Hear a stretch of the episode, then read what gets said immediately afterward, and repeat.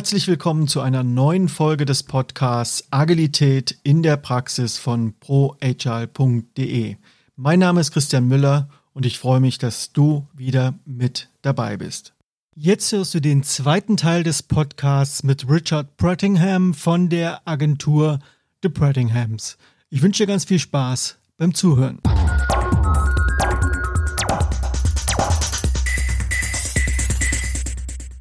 Also wir merken, dass die Veränderung immer bei einem selbst anfängt. Ne? Ja, unbedingt, auf jeden Fall. Ähm, ich meine, ich habe es vorhin, glaube ich, schon gesagt, kulturelle Veränderungen. Und für mich ist es eigentlich eine reine kulturelle Veränderung, ob du eine agile Organisationsform bist oder nicht. Das ist, äh, und, und die kannst du nicht einfach irgendwie sagen, so jetzt ist das so, jetzt sind wir irgendwie agil und die Kultur ist jetzt so und so, sondern du brauchst ja Vorbilder. Du musst ja als äh, Leader irgendwie ein Vorbild sein für die anderen, dass so wie du agierst und das, was du machst und auch wie du Sachen was du, sage ich mal, lobst und, und, was du kritisierst, führt ja zu einem Verhalten von den anderen.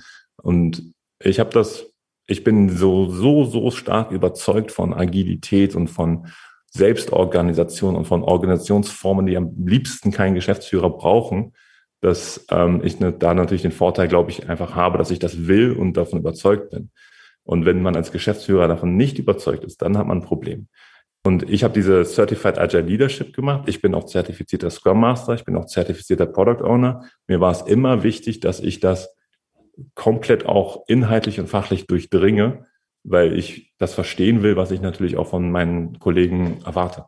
Du hast ja im Vorgespräch gesagt, dass ihr heute eine Kreisorganisation seid. Ähm, erzähl mir und uns doch mal bitte, was eine Kreisorganisation in deinem Verständnis von dieser klassischen Matrixorganisation unterscheidet, die ihr früher wart und wo du die Vorteile dieser heutigen Kreisorganisation siehst. Für mich war das einfach der Punkt zu sagen, früher war irgendwie alles einfacher. Ähm, als wir noch kleiner waren, war es irgendwie automatisch transparenter, automatisch hat irgendwie jeder stärker mitgewirkt. Und das war dann so das Gefühl, dass es wäre doch gut, wenn wir irgendwie das Unternehmen im Unternehmen hätten. Und da kam dann dieser Gedanke auf, dass wir eher Teams brauchen, die in sich geschlossen funktionieren und in sich geschlossen Projekte verantworten und äh, umsetzen, damit man sozusagen wieder in diese Arbeitsweise zurückkommt, wie man arbeiten konnte, als man noch eine Firma war mit fünf, sechs, sieben Leuten, wo jeder jeder kannte, jeder in einem Raum saß und man nicht irgendwie über irgendwelche komischen Tools und Overhead und Organisation dafür sorgen musste, dass Information verteilt wird.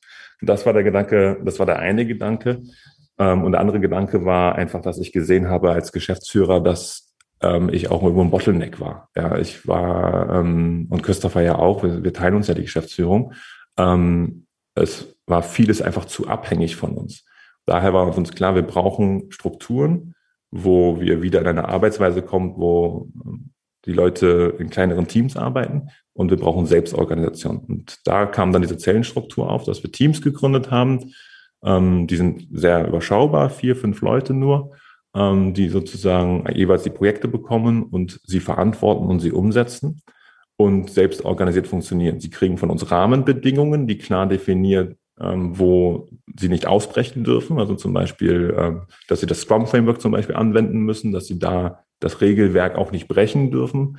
Ähm, dass sie kriegen von uns Ziele, wie viele abrechenbare Stunden sie erreichen müssen äh, pro Monat ähm, und wie viele äh, Projekte sie auch äh, schaffen müssen.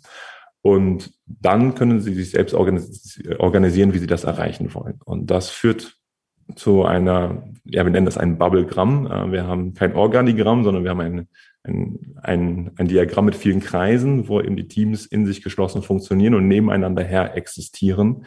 Und dann gibt es ein Leadership-Team, was eben dafür sorgt, dass die Rahmenbedingungen gesetzt werden.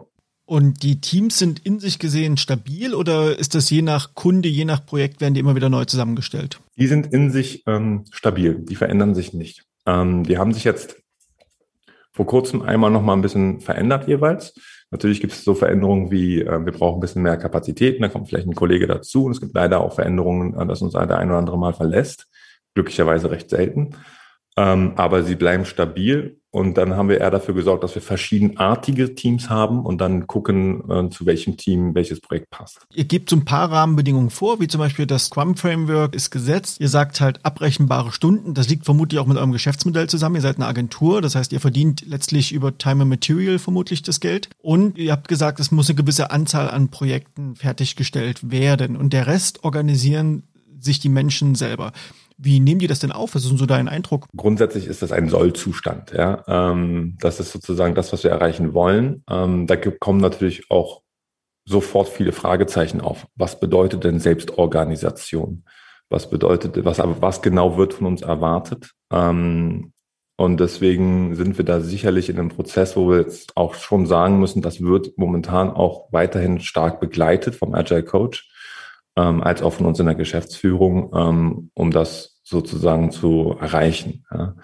Ähm, es gibt momentan sicherlich die Problematik, dass eben dieser Budgetdruck, sage ich mal, also dieser Druck, wirtschaftlich zu arbeiten und effizient zu arbeiten, ähm, dem widerspricht, dass man versuchen soll, selbst organisierter zu werden und die Sachen zu organisieren, so dass natürlich ganz oft das so ein bisschen im Konflikt steht. Ne, ich muss jetzt irgendwie diese abrechenbaren Stunden ja schaffen, ähm, aber ich soll gleichzeitig irgendwie Zeit finden, mit meinem Team zu klären, wie wir uns organisieren wollen. Ähm, und das, da muss man auch gucken, dass das nicht in ein Ungleichgewicht kommt. Ähm, aber die nehmen das mein, meinem Empfinden nach grundsätzlich gut auf. Aber es ist ein, ein, ein Weg noch. Also Selbstorganisation gibt es viele verschiedene Stufen, ähm, wie selbstorganisiert man sein kann. Und momentan ist das eben eher dieses, wir planen unsere Projektarbeit selbst organisiert. Wir teilen sie selbst organisiert auf, ja, nach dem Pull-Prinzip, nicht nach dem Push-Prinzip. Wir entscheiden selbst organisiert, wie wir das umsetzen wollen, wie wir das dokumentieren wollen und sorgen selbst organisiert dafür, dass die Kunden eingeladen werden und dass das eben das Projekt fertiggestellt wird. Das, das ist das momentan, aber natürlich wünschen wir uns zukünftig noch mehr. Wir hatten auch schon geschafft, dass, sage ich mal, Recruiting-Prozesse selbst organisiert laufen, also Bewerbungsgespräche, die Teams äh, die Probearbeitszeiten organisieren, dann bewerten, ob der Kollege ins Team passt oder nicht. Auch Feedback sind wir auch da auf dem Weg, das selbst organisierter zu machen. Aber das ist ein, ein ganz ein, ein langer Weg noch, glaube ich, insgesamt. Wie geht ihr denn mit Konflikten um? Die Menschen, die hier bei uns sind, die sprechen sehr zügig und schnell an, wenn ihnen etwas ähm, nicht passt. Ähm, ich meine jetzt nicht passt im Sinne von, wenn ihnen etwas menschlich irgendwie zu weit ging oder sie sich angegriffen gefühlt haben oder sie vielleicht auch mit einer Situation sich unwohl fühlen. Und, und das ist gut. Das ist das, was ich vorhin auch meinte mit dieser transparenten Kultur, dass, dass wir generell Leute haben, die einfach sagen, du, ich verstehe mich gerade mit dem und dem nicht gut oder du, ich fand es nicht gut, dass du da letzte Woche das und das so gemacht hast, können wir das irgendwie besprechen. Ähm, deswegen ist das gar nicht so ein großes Thema bei uns. Ähm, was du vielleicht auch ein bisschen mehr meinst, ist, wenn es halt Konflikte oder Probleme gibt, also in der Arbeit oder wenn irgendwas nicht so läuft, wie es laufen soll. Ähm, und da greife ich jetzt zum Beispiel auch ja relativ stark ein ähm, oder habe jetzt gerade zu stark eingegriffen. Und da habe ich noch nicht den goldenen Weg, ehrlich gesagt, gefunden. Ja, es ist einfach manchmal, wenn du das siehst und dann willst du eingreifen, das tue ich dann auch und dann fühlt sich natürlich, dann störst du das Team, dann störst du die Selbstorganisation, dann kriegst du das als Feedback, aber da musst du, und das werde ich auch nachher versuchen in den Termin mit dem Team, dann gemeinsam den Dialog suchen und sagen, wie würdet ihr es denn gerne beim nächsten Mal haben? Würdet ihr erwarten, dass ihr sozusagen selbst herausfindet, dass das irgendwie gerade in die falsche Richtung geht? Würdet ihr einen kurzen Hinweis wollen, dann aber selbst die Lösung wollen? Oder was genau kann man tun? Ja, ich glaube, in den Fällen habe ich halt zu stark die Lösung vorgegeben und nicht unterstützt darin zu sagen, hey, guck mal, Achtung, da läuft ja auf ein Problem, lass mal zusammen eine Lösung finden. Und ähm, ich glaube, das ist, das ist das wichtig Einbeziehen der Leute, Transparenz, also auch immer nachvollziehbar machen, warum greife ich ein, warum habe ich das gerade so gemacht und Feedback-Kultur ermöglichen. Wie laufen denn bei euch Kündigungen? äh, zum Glück sehr, sehr selten, ähm, aber auch das kommt vor. Ähm, ich würde sagen, das ist momentan definitiv etwas, was das Leadership-Team erkennt. Ähm, das läuft nicht über das Team. Dafür sind die, dafür sind wir auch insgesamt in den Teams zu harmoniebedürftig, sage ich mal. Ja, also es ist wir hatten schon Fälle, wo dann, dann würde das Team immer eher versuchen zu sagen, ja, vielleicht können wir irgendwie über Weiterbildungen arbeiten oder über Gespräche, vielleicht andere Aufgaben, vielleicht brauchen wir eher andere Projekte. Also man versucht dann eher ähm, Lösungen zu finden, dass man die Prozesse anpasst, dass es dann eher zu den Menschen passt, die da sind. Und die Teams würden momentan, und das ist vielleicht, äh, will ich vielleicht auch in Zukunft gar nicht unbedingt haben, würden nie sagen, da funktioniert etwas nicht, also muss da einer weg. Sondern es ist immer so, da funktioniert etwas nicht, weil da vielleicht der die, richtige fachliche Expertise noch nicht hat oder nicht mitbringt oder weil er vielleicht kommunikativ nicht der richtige ist. Also lass uns die Prozesse irgendwie ein bisschen anpassen, lass uns irgendwie ein bisschen gucken, was wir daran machen können. Und dann müssen wir manchmal im Leadership-Team sehen, dass das ähm, einfach dadurch vielleicht manchmal in die falsche Richtung geht, dass die Prozesse dadurch vielleicht ungesund werden oder dass das auch wirtschaftlich nicht sinnvoll ist und dann ähm, kommt das vom Leadership-Team. Du hast vorhin gesagt, am Anfang äh, bei dem Begriff Ressource, da läuft sie immer noch eiskalten Rücken runter. Warum? Also dieses Thema Human Resources, äh, dass irgendwie der Mensch eine Zeitressource ist und irgendwie acht Stunden da ist und das muss man jetzt irgendwie möglichst effektiv einsetzen, ähm, das, das gefällt mir einfach per se nicht. Ähm, und der Mensch ist auch nicht etwas, was ich planen muss und als Ressource wie so irgendwie zehn Kilo Sand irgendwie planen muss, wie das wo verteilt wird. Und das ganze Thema so Ressourcenmanagement und so, das ist einfach nicht das, was ich, was ich für mich auch haben wollen würde. Ja, ich würde auch nicht irgendwo arbeiten wollen, wo jemand denkt, ich sei eine Ressource und äh, er könnte mich jetzt äh, einsetzen irgendwo. Ähm, und deswegen finde ich, es stecken in diesen Begriffen auch schon ganz oft irgendwie, man, man, manchmal verhält man sich ja auch so oder fühlt sich so durch die Sprache irgendwie. Ne? Man, die Sprache beeinflusst ja auch viel. Ob das sind das jetzt Mitarbeiter oder sind das Mitarbeitende? Sind das jetzt Ressourcen oder sind das eigentlich Menschen? Und ähm, deswegen gefällt mir dieser Begriff einfach nicht, weil ich glaube, dass es wichtiger ist, dass wir gemeinsame Ziele haben, gemeinsame Rahmenbedingungen, gemeinsame Visionen, gute Produkte bauen wollen. Die Menschen kommen zusammen und planen und machen das gemeinsam. Und dann funktioniert das auch gut, wenn alle das wollen. Du hast gerade gesagt, gute Produkte bauen. Gehen wir doch mal zum Kunden. Was haben denn eigentlich eure Kunden davon, dass ihr jetzt so arbeitet? Ich kann verstehen, dass äh, ihr euch intern so Probleme gelöst habt, die ihr hattet und dass es auch besser geworden ist. Aber am Ende des Tages zahlt eure Rechnungen der Kunde. Also was hat denn der Kunde davon, dass ihr jetzt so arbeitet? Oh, ich glaube, der hat ganz, ganz viel davon. Kunde ist übrigens noch so ein Wort, was, was mir gar nicht so unbedingt gefällt. Ja, äh, ich sehe sie immer mehr auch als Partner, ähm, auf Partner auf Augenhöhe. Ähm, das ist auch immer, auch in unseren Pitch-Präsentationen, also wenn wir Angebote oder uns vor Kunden vorstellen, ist das auch immer etwas, was uns wichtig ist, was wir auch von der Zusammenarbeit von unseren Partnern erwarten. Ähm, und ich glaube, er hat ganz, ganz viel davon. Also das Thema schon wieder Transparenz. Ähm, ne, der ist halt ganz stark involviert in die Prozesse. Ähm, wobei auch das jetzt bei einem Projekt, was ich letztens verantwortet habe, total schief gegangen ist und, äh, unser Partner uns dann gesagt hat, er fühlt sich bei uns nicht gut aufgehoben, weil die Transparenz nicht da ist. Ja, also auch da ist das einfach eine sehr herausfordernde Sache, ähm, das zu gewährleisten. Aber ähm, wenn, wenn man es richtig angeht und es richtig läuft, ähm, dann ist das Thema Transparenz, glaube ich, ein großer Vorteil. Ähm, das Thema Kontakt mit dem tatsächlichen Team, was es tatsächlich umsetzt. Also ich habe nicht irgendwie immer diesen Filter dazwischen, sondern ich bin bei einem Review dabei und kriege dann von irgendwie einem Team von vier, fünf Entwicklern und Designern präsentiert aus ihrer Sicht, was sie gebaut haben und kann ihnen direkt sagen als äh, Partner oder als Kunde, meinetwegen, ja, Kunde ist natürlich durchaus ein Wort, was wir schon auch verwenden, ähm, dann ist das, glaube ich, einfach ein ganz Gefühl, wie man umgeht.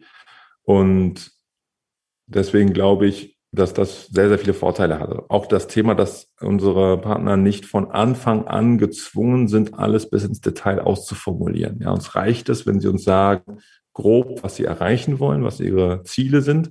Natürlich auch grob die Epics, was, was sind so die groben Anforderungen, ja, welche Bereiche gibt es. Aber wir müssen halt nicht von Anfang an alles detailliert durchkauen, sondern können im Projektverlauf auch sehr flexibel erst die Anforderungen definieren, dann können sie sich auch verändern, dann können auch neuere dazukommen. Und so ist man auch sehr viel flexibler, entspannter insgesamt, ja viel weniger Regelwerk und Vertragswerk, sondern einfach gemeinsame Zusammenarbeit. Und die Qualität der Produkte, ähm, das hatte ich vorhin, glaube ich, nicht zu Genüge gesagt, ähm, die ist durchaus auch einfach viel, viel besser. Ja, die Qualität der Produkte, die sind einfach wir, wir liefern einfach bessere Ergebnisse durch diese Arbeitsweise. Woran machst du das genau fest? Also wenn ich das jetzt hören würde als Zuhörer und so ein bisschen vielleicht auch ein bisschen skeptisch bin, weil das alles sehr positiv klingt, was du sagst, fast schon zu schön, um wahr zu sein, könnte man jetzt unterstellen. Woran machst du das fest? Weil am Ende ist es wahrscheinlich einer der wichtigen Aspekte aus Sicht eines Kunden oder, oder eines Anwenders oder eines Partners, je nachdem, wie man sie nennen möchten, ist es ja wichtig, dass die Qualität stimmt und der Preis natürlich, natürlich auch das, ne, die Verlässlichkeit, die Zeit, in der das geliefert wird. Aber mach's mal ganz konkret. Also Qualität ist natürlich immer äh, eine Frage, wie, wie man das definiert. Also jeder hat einen unterschiedlichen Anspruch an das Produkt. Ja, für unsere Partner ist es ja auch oftmals so, dass für sie Qualität bedeutet möglichst viele Funktionen. Ähm, für unsere Designer ist es natürlich ähm, eher möglichst gutes Benutzererlebnis, eine gute User Experience. Ne? Ähm, für unsere Entwickler ist es dann auch oftmals irgendwie möglichst innovative Technologien. Ja? Und deswegen ist das immer eine Frage, wie man das bewertet. Und das muss man auch am Anfang irgendwie auch klären. Was, was bedeutet das denn, wenn dieses Produkt eine gute Qualität hat für uns? Ähm, aber was wir halt schon sehen, ist durch diese Arbeitsweise, dass man einfach auch ganz anders priorisiert, also wirklich durch diese Arbeitsweise mit den Backlog Refinements und mit diesen ähm, Sprints man gemeinsam auch mit dem Partner, sage ich mal ganz klar, das Backlog so priorisiert, dass man die richtigen Sachen umsetzt und auch bei den richtigen Sachen die richtige ähm, Intensivität reinsetzt. Ja.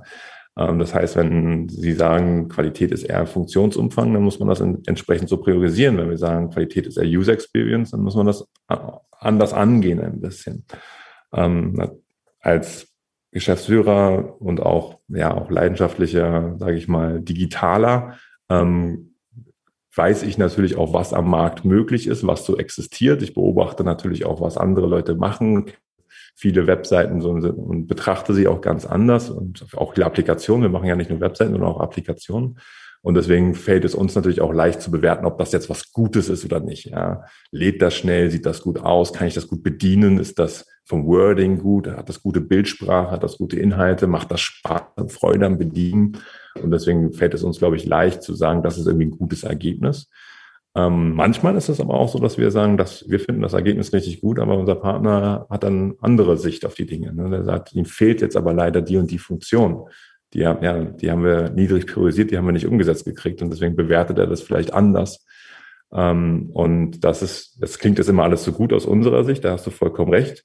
Ähm, es bringt natürlich Aspekte mit sich. Es ist halt sehr aufwendig insgesamt. Es ist definitiv so, dass es aufwendiger ist, es so zu bauen. Das heißt im Grunde, dass wir ähm, vom, vom Preis her auch nicht die günstigen sind ja, am, Markt. Wir haben da schon auch oft die Thematik, dass unsere Auftraggeber sagen, ja, das ist preislich einfach ein bisschen zu teuer. Ähm, und ich würde auch sagen, das muss man halt dann auch sehen, dass auch die Gewinnmargen bei uns dadurch nicht so sind, wie sie vielleicht sein könnten, wenn man wirklich sehr strikt nach Effizienz und arbeiten würde. Ja, das ist dann etwas, wo man dann als Unternehmer auch sagen muss, worauf kommt es denn an? Und uns kommt es halt darauf an, dass wir Qualität und Freude liefern. Ähm, und dafür haben wir vielleicht ein bisschen weniger Gewinn. Und dafür haben wir sicherlich am Markt auch das Problem, dass wir als teuer wahrgenommen werden. Wie geht ihr denn damit um, wenn Anfragen kommen, die sozusagen vorwegnehmen, dass ihr sagen müsst, was es kostet? Also wie, wie kalkuliert ihr letztlich eure Projekte und Produkte? Also wir sind im Ausschreibungsgeschäft sind wir auch tätig. Wir sind auch im Geschäft tätig, wo wir Anfragen kriegen, wo es einen Leistungskatalog gibt, wo klar beschrieben ist, was man haben will. Ähm, wir gehen die Sache so an, dass wir wissen aus unserer Erfahrung heraus, dass sich das verändern wird im Projektverlauf, auch wenn es vielleicht äh, der Anfragende in dem Moment noch nicht weiß. Ähm, und gar nicht unbedingt, weil wir das verändern, sondern weil es einfach in der Natur der Sache liegt. In einem sechs Monate, acht Monate, zwölf Monate Projekt ist dann am Ende nicht das bei rauskommt, was man mal von einem halben Jahr definiert hat. Ähm, und deswegen sage ich mal, schauen wir uns die Aspekte an aufgrund der Formulierungen, wo wir das Gefühl haben, okay, das ist auf jeden Fall wichtig, das wird auf jeden Fall kommen, das wird auch auf jeden Fall Aufwand verursachen. Dann schauen wir uns Aspekte an, wo wir sagen, ja, ich kann verstehen, dass die das so haben wollen, aber so wie die das formulieren, wird das sehr aufwendig. Man könnte es auch anders lösen. Ich bin der Überzeugung, wir kriegen das irgendwie auch in der, äh, anders gelöst und trotzdem ein gutes Ergebnis und schauen dann durchaus, dass wir eher ein Budget kalkulieren. Also wir, wir schätzen dann ein, wie viele Sprints das sein werden. Wir wissen, was ein Sprint bei uns kostet. Wir schätzen ein, wie viele Inkremente wir brauchen werden, um das herbeizuführen, auch berücksichtigen wir natürlich auch, wie viele Feedback-Schleifen, also Reviews brauchen wir, wie viel User-Testing brauchen wir irgendwie und ähm, definieren dann ein Budget wo wir der Meinung sind, dass das, was da für uns aus dieser Leistungsbeschreibung als Vision, als Ziel rauskommt, umsetzbar ist, wohl wissend, dass wir dann im Verlauf die Sachen wahrscheinlich trotzdem anders machen werden als da formuliert. Und damit fahren wir ganz gut. Das ist natürlich ein Risiko, das wir eingehen, zu sagen, dass wir ähm, agil arbeiten, obwohl es vertraglich gesehen einen festen Leistungsumfang gibt. Das heißt, eigentlich wäre Definition of Done von dem Produkt, ähm, wenn diese ganzen Funktionalitäten da sind, die da beschrieben sind. Und dann gehen wir in den ersten Sprint rein, gehen ins Backlog Refinement rein und definieren irgendwie User Stories und Akzeptanzkriterien, die in diesem Leistungskatalog gar nicht drin standen.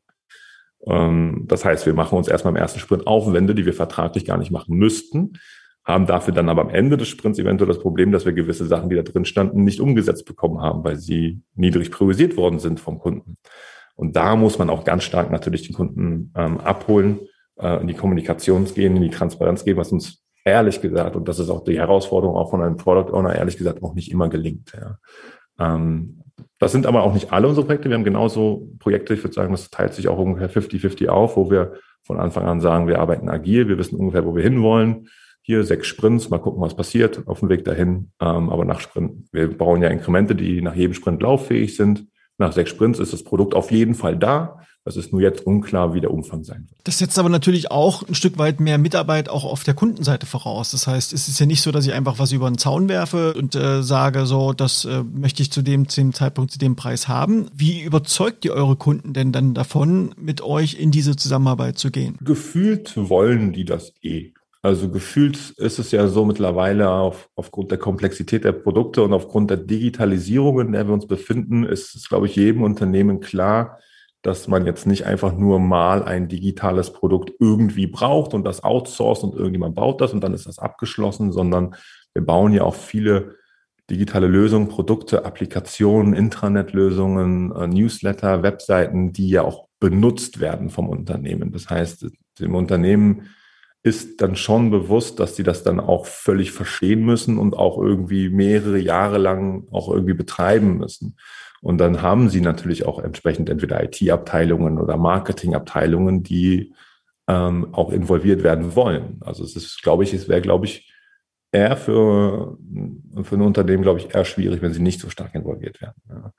Und deswegen haben wir da eigentlich gar nicht so, gar nicht so die Probleme mit. Und sag mal, hast du noch irgendeinen konkreten Workhack, irgendeine konkrete Erfahrung, die du gerne äh, mit den Hörerinnen und Hörern teilen möchtest, aus deiner Erfahrung als Geschäftsführer, aus deiner Erfahrung als ein Mensch, der eine Agentur gegründet hat, eine Digitalagentur gegründet hat, in einem hochkomplexen Umfeld tätig ist, wenn es darum geht, sich diesen agilen Arbeitsweisen anzunähern, eine Organisation zu gestalten, die Menschen kundenzentriert agiert und denkt? Ich würde sagen, bringt ein bisschen Finanzen mit. Ähm, es ist, es ist so, dass das Geld erstmal Geld kostet, wenn man, also vor allem, wenn man diesen Wandel macht. Ähm, und ich glaube, was ganz, ganz gefährlich ist, ist die Geduld zu verlieren. Also wenn man das jetzt an, anstößt und dann anfängt, dann wird es erstmal stolprig, holprig und es wird erstmal auch aufwendig und es wird ineffizient und es wird erstmal nicht unbedingt besser. Man geht erstmal durch ein, ein Tal. Und das, was ganz gefährlich ist, ist dann ungeduldig zu werden. Und ich glaube, man wird ungeduldig, weil man die finanzielle Situation oder die Wirtschaftlichkeit dabei betrachtet. Ja, ähm, ich glaube, das hilft, wenn man ein gewisses Polster hat und bereit ist, das auch zu investieren, äh, um diese Geduld mitzubringen. Weil es macht, irgendwann gibt es dann den Punkt, wo das dann auch bei genug Leuten Klick gemacht hat, sage ich mal. Ähm, und da diese Geduld mitzubringen, also wir machen das jetzt, wie gesagt, drei Jahre und sind immer noch, es ist immer noch ein weiter Weg in vielen Bereichen. Aber hätten wir nach einem Jahr aufgehört, würde ich mich dann ärgern. Also ich glaube, nach einem Jahr hätte man durchaus sagen können, ja, ja, vielleicht auch, geht auch vielleicht anders, aber nach eineinhalb Jahren, zwei Jahren war, war es doch irgendwie klar, es ist der, es ist der richtige Weg. Und diese Geduld mitzubringen, das ist, glaube ich, das Wichtige. Warum ist es der richtige Weg? ja, ich, ich, alles hat ja seine Daseinsberechtigung. Es ist ja auch abhängig vom Typ Menschen. Ja, ich sag mal irgendwie, was weiß ich, ein Investmentunternehmen mit Brokern oder sowas, die werden das wahrscheinlich anders bewerten, als ich es jetzt bewerte. Ja, ähm, ich glaube, das Thema Arbeitswelt, Arbeiten, ähm, sollte anders betrachtet werden, als es in der Vergangenheit gemacht worden ist. Wir bewegen uns, glaube ich, in einer Gesellschaft, die äh, auch mit viel, ähm, den, also unabhängig von der Pandemie jetzt gerade, aber denen es grundsätzlich ja gut geht. Ja. Es ist jetzt so, es ist wenig Krieg, es ist wenig Probleme, es ist äh, eher so, dass es ein sehr starkes Wachstum gibt. Wir erleben einen extremen Fachkräftemangel. Also es gibt sehr, sehr viel Bedarf an Experten, die irgendwo arbeiten, was machen. Das ist alles sehr gut bezahlt und du hast gar nicht unbedingt den Bedarf, dass du unbedingt so viel arbeiten musst. Ja, es gibt immer mehr Leute, die würden auch total auskommen in einer 20-Stunden-Woche.